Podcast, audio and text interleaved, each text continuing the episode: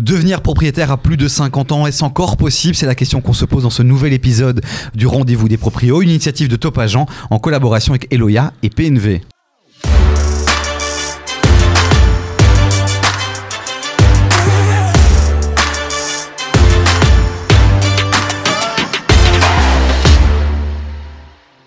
Et pour ce nouvel épisode, évidemment, on retrouve notre belle bande d'experts avec notre queen Evelyn Hill. Bonjour. Hola. Le, le, le, le millionnaire, maintenant on peut l'appeler comme ça. Monsieur Ken Van Pettegem qui a pété sur les réseaux sociaux. Bravo, félicitations Ken. Merci beaucoup, merci. On te retrouve. euh, comment ça va? Ça va, ça va, très bien, très bien. J'ai l'impression de te voir tout nu aujourd'hui. Où est ton nœud papillon? Je l'ai laissé dans son cocon. C'est- Ah, c'est beau. J'ai ta vanne. millionnaire et poète, c'est incroyable. et puis on retrouve évidemment l'homme venu de Liège. Euh, avec son bel accent. C'est Anto- Anthony Urbain. Comment ça va, Anthony? Ben, tout va bien, M. tout va bien, M. Euh, Comme quelqu'un qui de Liège, comme te dis, quoi. Alors, Evelyne, c'est ton moment, toi, aujourd'hui, dans cet épisode, puisqu'on va parler donc des- des- de devenir propriétaire à plus de 50 ans. Tu es la principale concernée autour Oui, de cette les table. boomers. Hein, évidemment, mais tu fais 20 ans, on le sait. Oh, je tu es magnifique, Evelyne. Bon, posons directement le constat, ne perdons pas de temps. Est-ce que c'est difficile aujourd'hui, à plus de 50 ans, de devenir propriétaire Un premier tour de table, Ken? Euh, je pense pas, ça dépend, quel que soit l'âge, en fait, des revenus et des capitaux que tu as. Donc, euh, la question n'a rien à voir avec l'âge, c'est plutôt tes revenus et tes capacités financières. Mais c'est vrai que dans les médias, on, on voit beaucoup de titres. hein. l'accès à la propriété pour les jeunes, l'accès à la propriété pour, euh, pour les vieux, on va dire. Euh, donc c'est un vrai débat, euh, Evelyne. Ah, moi, je trouve ça compliqué, par contre. Attends, moi, j'ai des clients à 45 ans, ils veulent devenir propriétaires, euh, ils sont dépités parce qu'ils voient les prix, ils n'ont pas... 45 ans. 45 ans, Ok. oui, vraiment, il y a urgence, là. hein. Quand t'as 45-50 ans, il faut se secouer. Bon, l'homme, l'homme qui parle aux banques, euh, quel est le constat que toi tu fais aujourd'hui pour les plus de 50 ans? Moi, je te dirais que tout est possible. Ah, le sismogelijk Alles is mogelijk. Tu veux démarrer euh, cette émission euh, là-dessus, sur cette intervention incroyable? Ouais, mais pas en néerlandais. Tu feras pas le million avec cette intervention, je te le non, dis je sur les sais, réseaux je sais, sociaux. mais en même temps, tu me fais parler néerlandais. Qu'est-ce que tu veux que j'atteigne quoi que ce soit pour parler en Bon bah, néerlandais bon bah forcément, euh, Evelyne, je crois que tu as lancé le premier débat. Euh, on parle de- des plus de 50 ans, mais finalement, s'il fallait fixer un âge, quel est l'âge aujourd'hui? À partir duquel ça devient difficile vraiment de devenir propriétaire, c'est-à-dire au final avoir euh, l'accès aux banques, Ouais. au financement, euh, Ken, pour toi? Il n'y a pas, y a pas d'âge, comme je t'ai dit. tout à Vraiment, ok, tu restes là-dessus Ouais, je reste là-dessus. Après, si t'as 80, c'est un peu tard, tu vois. Ah non, mais Mais- voilà, mais c'est c'est ça qu'on veut savoir. Aujourd'hui, euh, donc toi, tu mets 80, pour toi, là, ça devient compliqué. Je conseille d'être propriétaire avant, tu vois. Ouais. C'est un peu tard pour s'en rendre compte. De toute façon, à 80, en vrai, dans quelques années, tu vas être en maison de, De repos. ou, tu vois. Donc, c'est un peu tard pour y penser. Mais le plus tôt possible, c'est le mieux. Donc, en vrai, si à 50 ans, c'est pas encore fait, faut le faire. Ouais. Il faut prévoir ça avant. C'est vrai qu'à 50 ans, on, parfois on, profite d'un petit, euh, d'un petit pécule euh, particulier de la société dans laquelle on a travaillé. On a peut-être envie, euh, je sais pas moi, de se lancer dans une nouvelle aventure. On a de l'argent frais. Bah, c'est le moment euh, d'investir. 50 ans, euh, Anthony. Bah, ce qu'il y a en fait, c'est que euh, là où je rejoins un peu Ken, c'est que au plus tu fais ça tôt, au plus tu as de possibilités, ou plus tu as de, je veux dire, de mécanismes, si Mhm. je peux dire ça, que tu peux utiliser. Effectivement, quand tu as euh, 80 ans, ça, ça devient un peu compliqué parce que bah, tu as déjà pris ta pension, tu t'es déjà avancé dans la vie, et puis tu peut-être pas au- aussi envie de te relancer dans une aventure immobilière, faut être honnête. Ok, alors je vais poser la question différemment parce qu'on tourne un peu en rond. Euh, les banques.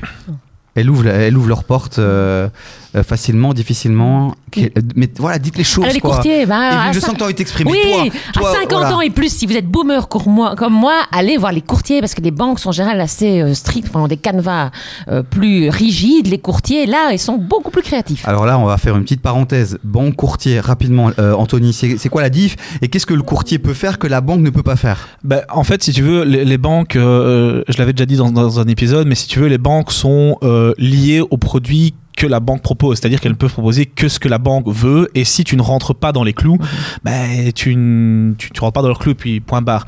Un courtier va plutôt être plutôt créatif, si je peux dire ça, et a accès à d'autres banques que les banques classiques que tout le monde connaît, pour pas citer de nom. Euh, Ken, tu as été banquier aussi dans une autre vie. Ouais, ouais. Euh, ton quotidien, euh, tu, tu sentais qu'il y avait quand même euh, un peu de réticence euh, vis-à-vis des personnes plus âgées? Bah, dans, les, dans les banques classiques, c'est difficile d'aller emprunter après tes 75 ans. Donc en, en réalité, la, la dernière année où tu peux emprunter dans une banque classique, c'est aux alentours des 65 ans. Parce que les banques te prêtent pour 10 ans euh, minimum, tu vois. Et donc tu vas jusqu'à tes 75 ans, 78 pour certaines banques.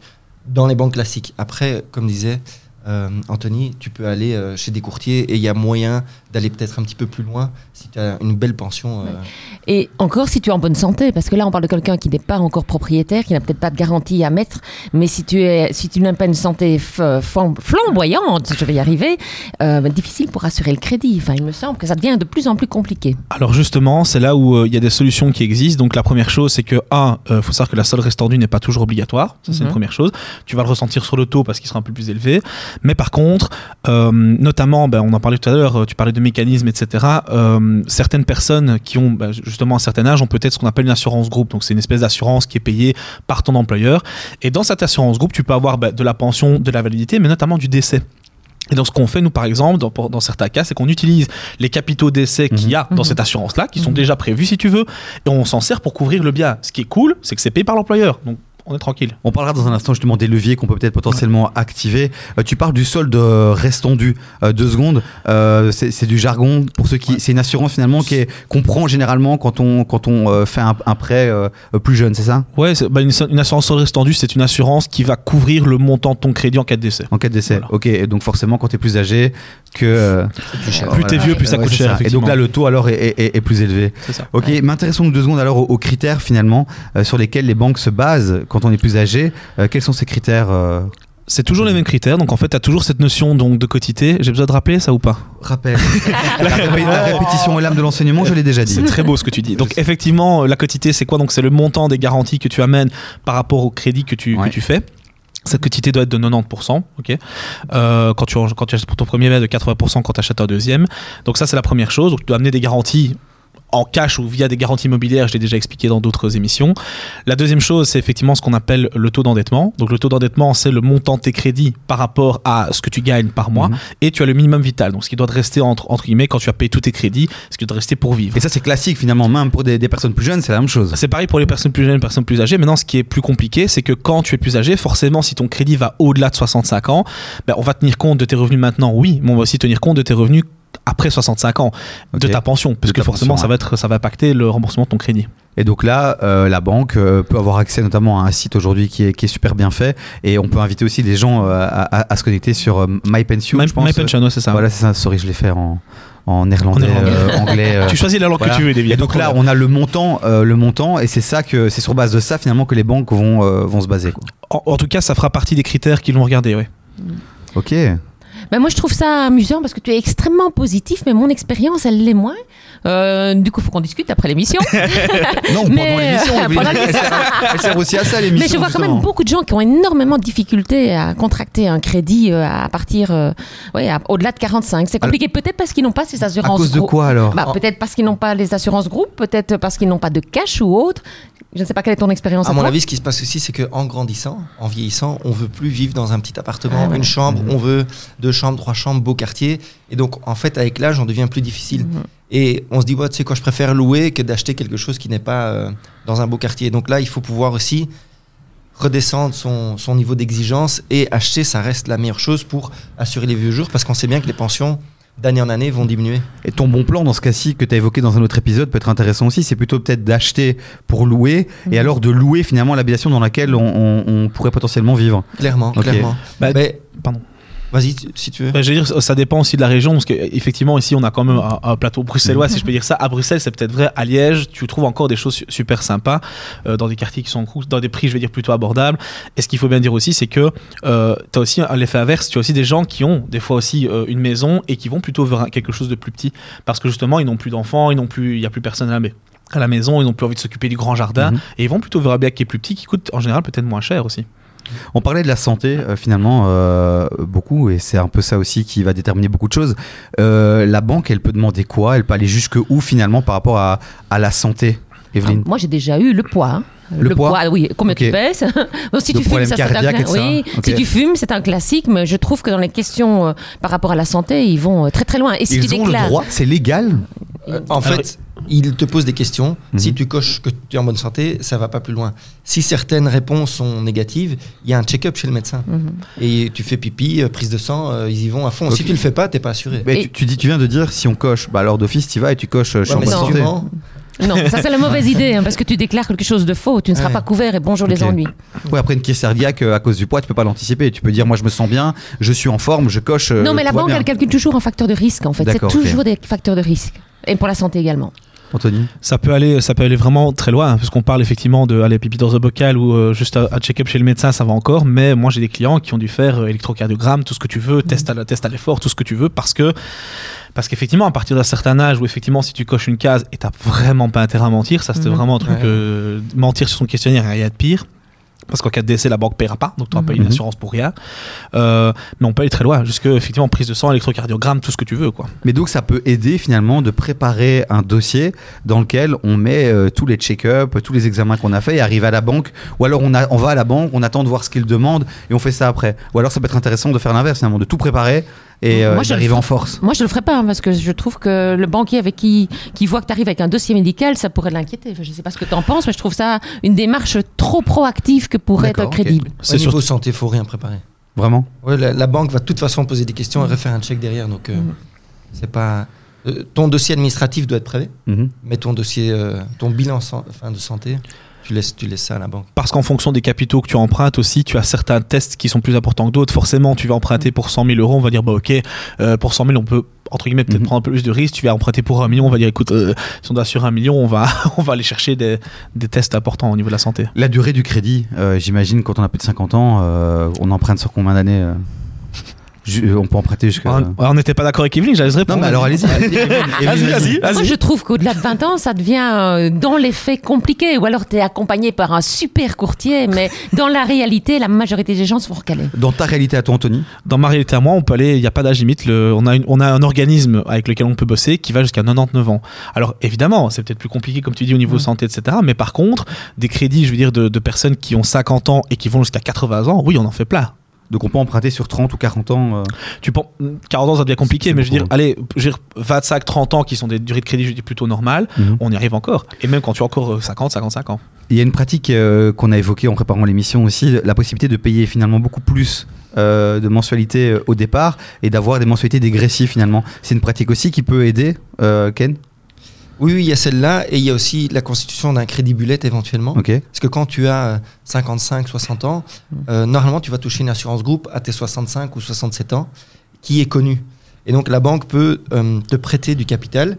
Tu ne dois pas rembourser le capital jusqu'à ce que tu touches ton assurance groupe. Donc, tu ne payes que des intérêts toute la durée du crédit, Mm. ce qui est beaucoup plus facile pour accéder à la propriété et à payer. C'est beaucoup moins cher de payer des intérêts Mm. que capital et intérêts. Et dès que tu touches ton assurance groupe, tu rembourses le capital. Ou en tout cas, une grosse partie. hein.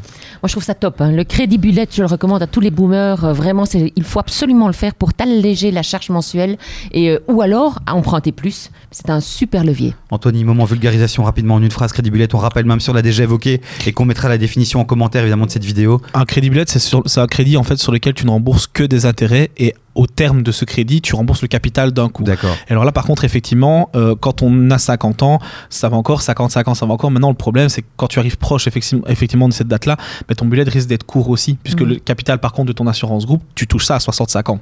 Mhm. Ça, c'est la loi. On va dire, ok, tiens, le voilà, quoi, entre guillemets. Par contre, les bullets, sauf erreur de ma part, tu fais pas du 20 ou 30 ans. hein. C'est c'est assez. euh, C'est li- 15 ans c'est 15 ans, maximum, c'est en limité. Alors. Mais c'est intéressant. Alors, c'est qu'à 10 ou 15 ans maximum, sauf via des assurances groupes. Il y a certaines compagnies qui, qui acceptent que tu ailles au-delà de ça parce qu'ils savent bien que tu continues à cotiser dedans. Petite observation quand même après tout ce qu'on vient de se dire, c'est qu'il y a des idées reçues et on voit avec toi Anthony notamment avec ton expérience que parfois on, euh, ben, les vérités d'hier ne sont plus celles d'aujourd'hui donc il faut quand même toujours consulter et voir la réalité d'aujourd'hui et on sait que dans ces milieux-là tout évolue très très vite et donc c'est important vraiment de pas se fier à ce qu'on peut entendre et toujours consulter consulter, avoir l'avis de plusieurs personnes aussi puisque visiblement selon les expériences euh, on, on- on vit des choses différentes. Oui, ne pas se fier à un nom et surtout sortir du classique bancaire et aller vers les courtiers. C'est essentiel. Ah ben depuis que vous discutez tous les deux il se passe quelque chose. Hein. Euh, vraiment c'est plutôt pas mal. C'est depuis qu'elle a 50 ans, il y a quelque chose, je sais pas. Ouais, c'est, La ma- euh, L'année de la maturité, Non, non. on peut appeler ça l'année de la maturité, je sais pas. sérieusement, c'est la recommandation que je fais toujours à mes clients. Allez voir euh, des courtiers et si une banque vous dit non, parce qu'ils commencent quand même par la banque, hein, parce qu'ils y sont, euh, parce que les parents sont à la banque, euh, mais ne vous arrêtez pas un nom. Et constituez un beau dossier administratif. Dans l'épisode euh, sur l'accès à la propriété pour les jeunes, on a parlé évidemment de faire appel aux, aux parents finalement euh, pour, pour aider. Euh, imaginons l'inverse maintenant. Est-ce que euh, est-ce qu'on peut faire appel aux enfants? Si oui, comment, euh, Ken? Ouais, Tu peux, hein, il y a des maisons à Bruxelles où c'est très possible de faire deux unités dans la maison. Et donc tu peux très bien acheter avec tes parents, tu les mets euh, euh, en bas et toi tu vis à l'étage. Si la cohabitation est, est agréable, évidemment, et il faut que beau papa ou belle maman soit sympa. Euh, mais c'est possible, donc tu peux acheter très bien une maison unifamiliale avec tes parents et euh, chacun prend son pourcentage de propriété dedans. Mais c'est d'ailleurs une tendance de marché. Tu vois, tu parles de la famille, mais moi j'ai eu plusieurs fois des personnes qui viennent, des copains qui veulent acheter une maison ensemble parce qu'ensemble ils ont accès à une chouette villa ou une chouette maison qu'ils n'auraient pas autrement. Donc c'est quand même euh, chaud. Hein. Et si on ne veut pas habiter ensemble, qu'on a- qu'on veut juste devenir propriétaire parce que, et, euh, et on veut faire appel aux, aux enfants, qu'est-ce qu'on peut faire Bah, en fait, même chose que dans l'autre sens. Donc, si les enfants, par exemple, eux, ont peut-être, je sais pas, été plus, euh, plus éduqués financièrement, qu'ils ont déjà Ouais. peut-être un bien, etc., on peut le mettre en garantie, c'est une première chose, donc pour financer aussi une partie de l'immeuble. Euh, deuxième chose, tu peux aussi euh, emprunter avec les enfants, donc dire ok, euh, et ça d'ailleurs c'est utile aussi dans, dans le- la transmission de patrimoine, quand tu veux léguer, enfin tu sais, imagine que tu as, enfant unique par exemple, et tu Mhm. sais que tes parents vont de toute façon te léguer cette maison-là, bah, tu peux très bien dire ok, papa, maman, je sais que pour vous c'est un peu compliqué, je vais emprunter, donc il faut qu'ils prennent, que l'enfant prenne au moins 25% du bien, ça c'est l'obligation pour pouvoir rentrer dans le, aller dans le, dans l'équation, si je peux dire Mhm. ça. Euh, une fois que ces enfants ont une partie, bah, ce qui est cool, c'est que au moment de l'héritage, bah, A, ils vont récupérer, ils ont le droit de succession seulement sur la partie qui ne leur appartient pas. Deux, on va tenir compte non pas de l'âge du, des parents, mais de l'âge des enfants pour la durée de crédit. Et donc ça, ça apporte certaines facilités Et aussi. pourquoi il est obligé de prendre 25% Je réfléchis vraiment bêtement. Vous Non. savez, moi, je ne connais rien, je ne sais rien. Euh, je veux devenir propriétaire. Euh, il me reste potentiellement sur papier 20, 30 ans à vivre, mais j'ai un enfant derrière euh, qui, pourrait potentiellement, à mon décès, forcément hériter de la maison et donc y habiter. Pourquoi est-ce que la banque, finalement, euh, ne pourrait pas se contenter d'une signature de l'enfant qui, dit, bah oui, au décès, bah, je prends le crédit à ma charge. Et donc, il n'y a plus cette problématique de la durée de vie, finalement, qui rentre dans l'équation, puisqu'on a l'enfant derrière qui peut enchaîner? Parce que tu as justement, euh, donc déjà, tu as une notion de droit de succession, et ça, c'est la loi, entre guillemets. Et deux, euh, 25% en fait, c'est pour pouvoir, pour faire en sorte que les revenus de l'enfant puissent rentrer dans l'équation, ce qui est super cool, puisque du coup, Ouais. quand, tu, quand la personne arrivera à la pension, c'est pas grave, il y a encore les revenus de l'enfant qui sont là pour compléter justement ce, ce crédit. On parle de 25, mais potentiellement, euh, l'enfant peut prendre plus. euh, voilà. Minimum 25. Et ça peut être donc intéressant pour les droits de succession. Et, euh, et donc, on vous invite aussi à, aller voir et réécouter l'émission qu'on a faite sur les droits de succession et donation, puisqu'alors, euh, les droits se joueront sur 50% ou 75% en fonction de. Ah, exact. Ok, pas mal. Il est bon, Mm. celui-ci, il est bon. Mais, mais si tu aimes tes enfants, tu fais pas ça. hein. Ah, Ah non. Pourquoi Ah non, pourquoi? Parce que tu les bloques, parce que la vie évolue, ils peuvent se marier, ils peuvent divorcer, ils peuvent avoir des projets, faire une entreprise. Ils sont bloqués, ils savent plus utiliser leurs propres biens, par exemple, qu'ils ont mis en garantie pour leurs enfants. D'ailleurs, pour une fois, et c'est bien une belle décision des banques, pour une fois que je les soutiens, certaines banques refusent que les parents ou les enfants se portent caution parce que ben, ça, ça t'empêche de vivre. Donc oui, sur papier, c'est magique, mais franchement, moi, je le déconseille. Tu lèves les yeux, euh, Anthony. Bah, de nouveau, bah, euh, elle a raison dans certains cas et elle a tort dans d'autres. Je trouve que ça dépend vraiment de la situation, ça dépend de l'âge des enfants, ça dépend de l'âge des parents. Et puis, c'est con, mais aussi des fois où tu as des, des, des, des familles où tu sais aussi, alors c'est un peu glauque d'en parler, mais sorry, c'est comme ça que ça se passe, où tu sais qu'il va y avoir un héritage. Mhm. Sorry, t'as les parents, et parce que maintenant, allez, on, on, on vit de plus en plus vieux, et donc des fois, t'as les parents et t'as les grands-parents encore. Et donc, des fois, si voilà, tu parlais du crédit bullet tout à l'heure, bah, des fois, tu peux aussi faire un bullet en prévoyant, si je peux dire ça, qu'il y aura un héritage à un moment Ouais. donné. C'est triste d'en parler, et je sais que c'est un peu cru, mais c'est la vérité. Mm. Donc tu bloques pas forcément les gens et oublie pas aussi que quand c'est une situation aujourd'hui n'est pas la situation de demain. L'avantage à ce qu'il y ait les deux dedans, c'est que tu peux aussi faire une sortie de la division et de dire ok, à un moment donné, l'enfant peut se retirer en disant, une- euh, en gros, une sortie de la division, c'est les parents qui disent bah ok, t'avais 25% de mon bien, j'en ai plus besoin pour l'instant, enfin j'ai plus besoin de toi parce que finalement tout est bon, j'ai un héritage, enfin voilà, j'ai trouvé des moyens de, de financer mais tout seul, on sort la personne et c'est bon. Oui, moi je suis pas une fan dans l'achat immobilier d'être lié, que ce soit même en couple, en famille ou autre. Vraiment, euh, j'ai vu trop de gens qui se disputaient, c'était l'enfer. Et tu perds quand tu revends ou autre. Je suis d'accord avec toi, c'est beau, mais euh, 20 ans de métier, je j'ai pas vu. C'est pas les cas que j'ai vus le plus souvent. Mais, euh, En vrai, il y a des familles qui ont moins de moyens aussi. Et donc, tu peux avoir des enfants qui n'ont pas les moyens d'acheter, les parents qui n'ont pas les moyens d'acheter, mais ensemble, ils peuvent le faire. Et ce qui se passe aussi, c'est qu'à un moment donné, les grands-parents, et, et en Belgique, ça arrive souvent qu'on met les grands-parents Mm. dans une maison euh, de résidence, tu vois, un, un home. Et ce qui se passe, c'est que si tes parents ont 25% de propriété, tu peux racheter euh, cette propriété à seulement 1% de droit d'enregistrement. Parce que comme tu es déjà propriétaire du bien dans lequel tu vis, tu ne payes qu'un pour cent. Et donc tu récupères cette partie à 1% de droit d'enregistrement. Et tes parents qui récupèrent le capital peuvent se payer un home avec ça. Donc dans une situation familiale où les enfants peuvent pas y arriver tout seuls, les parents non plus. Ensemble, on peut y arriver et on sait s'en sortir facilement le jour où il faut placer les parents dans, dans un home. C'est bien expliqué, c'est un peu technique. On vous invite, hein, vous qui nous écoutez, qui nous regardez, à vraiment euh, mettre en commentaire euh, vos questions, vos réactions. Poliment. Et alors, et alors- oui, poliment, oui, parce que voilà, Ken sur certaines vidéos euh, prend très très cher. Euh, voilà, Il- on est il là, est pas venu ici pour souffrir, hein. On est là pour vous aider, euh, les amis. Maintenant, ce qui peut être intéressant aussi, c'est parfois prendre des courts extraits, d'aller chez votre banquier. Écoutez, j'ai vu dans le rendez-vous des propriétaires euh, Ken qui a dit, euh, et non mais c'est vrai, ça pourrait être comme ça aussi. Je ne comprends rien à ce qu'il a dit, mais visiblement ça cartonne euh, son idée. Donc euh, expliquez-moi. Donc euh, vraiment profitez de, de cette émission aussi. On est pris par le temps malheureusement. On n'a que voilà une demi-heure max pour euh, évoquer le sujet et tout doucement on arrive à la fin déjà euh, de cet épisode. Alors je sais qu'il y a euh, la patronne de ce projet qui voulait absolument qu'on parle d'un truc, c'est du nantissement euh, sur euh, sur euh, l'assurance vie.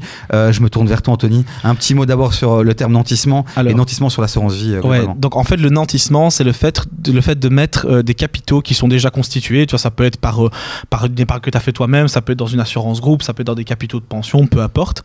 Euh, ce qui est chouette c'est que ce nantissement en fait le fait de nantir ça va être d'utiliser le capital qui est déjà dedans comme garantie si tu veux.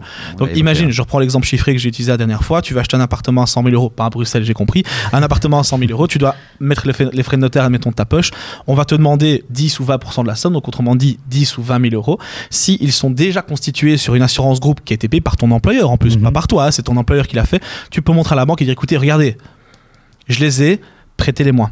Et ce qu'on peut faire aussi dans certaines assurances groupes, ça dépend d'où vous êtes, ça dépend de plein de trucs, mais je vais pas m'attarder là-dessus. Tu peux aussi demander ce qu'on appelle une avance. Donc tu peux aussi retirer une partie de ces capitaux tant que tu prouves que c'est pour de l'immobilier. Et là, ça peut être pour financer des frais de notaire, des, enfin, tout ce que tu veux qui est dans le milieu, des, des travaux chez toi, une piscine et dans l'espace économique européen. Donc si tu vas acheter en Espagne, tu peux par exemple. Il y a de la concurrence hein, sur les bons plans. euh, fais attention, Cana. euh, ça sent le million là-bas. Ça sent le million. Je te le dis, je te le dis. Bon, ben, c'est déjà l'heure tout doucement de, de, de se dire au revoir. Euh, on va faire un dernier tour de table. C'est le rituel pour terminer. Est-ce qu'on a tout dit ou pas? C'est le moment de réagir et de vous exprimer, les amis. Anthony. Euh, je voulais juste revenir sur un point que tu as un peu abordé, mais Ouais. pas, pas assez, je trouve. C'était euh, ce côté de faire, de fonctionner par avance. Donc en fait, ce, qui, ce qui est possible de faire, c'est que quand tu as 50 ans, on peut très bien dire, ben voilà, on va prendre une grosse partie de ton crédit jusqu'à tes 65 ans, ou ben, tant que tu as entre guillemets un salaire qui est relativement important, ben, tu peux payer effectivement plus de capital. Et à partir de toi- de tes 65 ans, quand justement tu as des revenus de pension qui sont ben, beaucoup plus bas en général, ça, sorry, c'est comme ça, ben alors on peut partir sur, euh, sur une durée qui est peut-être un petit peu plus longue pour alléger justement la charge et que tu puisses continuer à payer même avec tes, ta pension. Merci pour ce complément d'information, monsieur Avec Urbain. plaisir.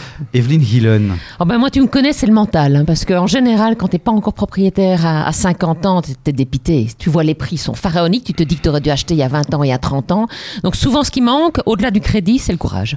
Donc j'ai envie de vous motiver, vous dire oui, c'est possible. Merci euh, pour cette note euh, d'encouragement et d'espoir, Evelyne.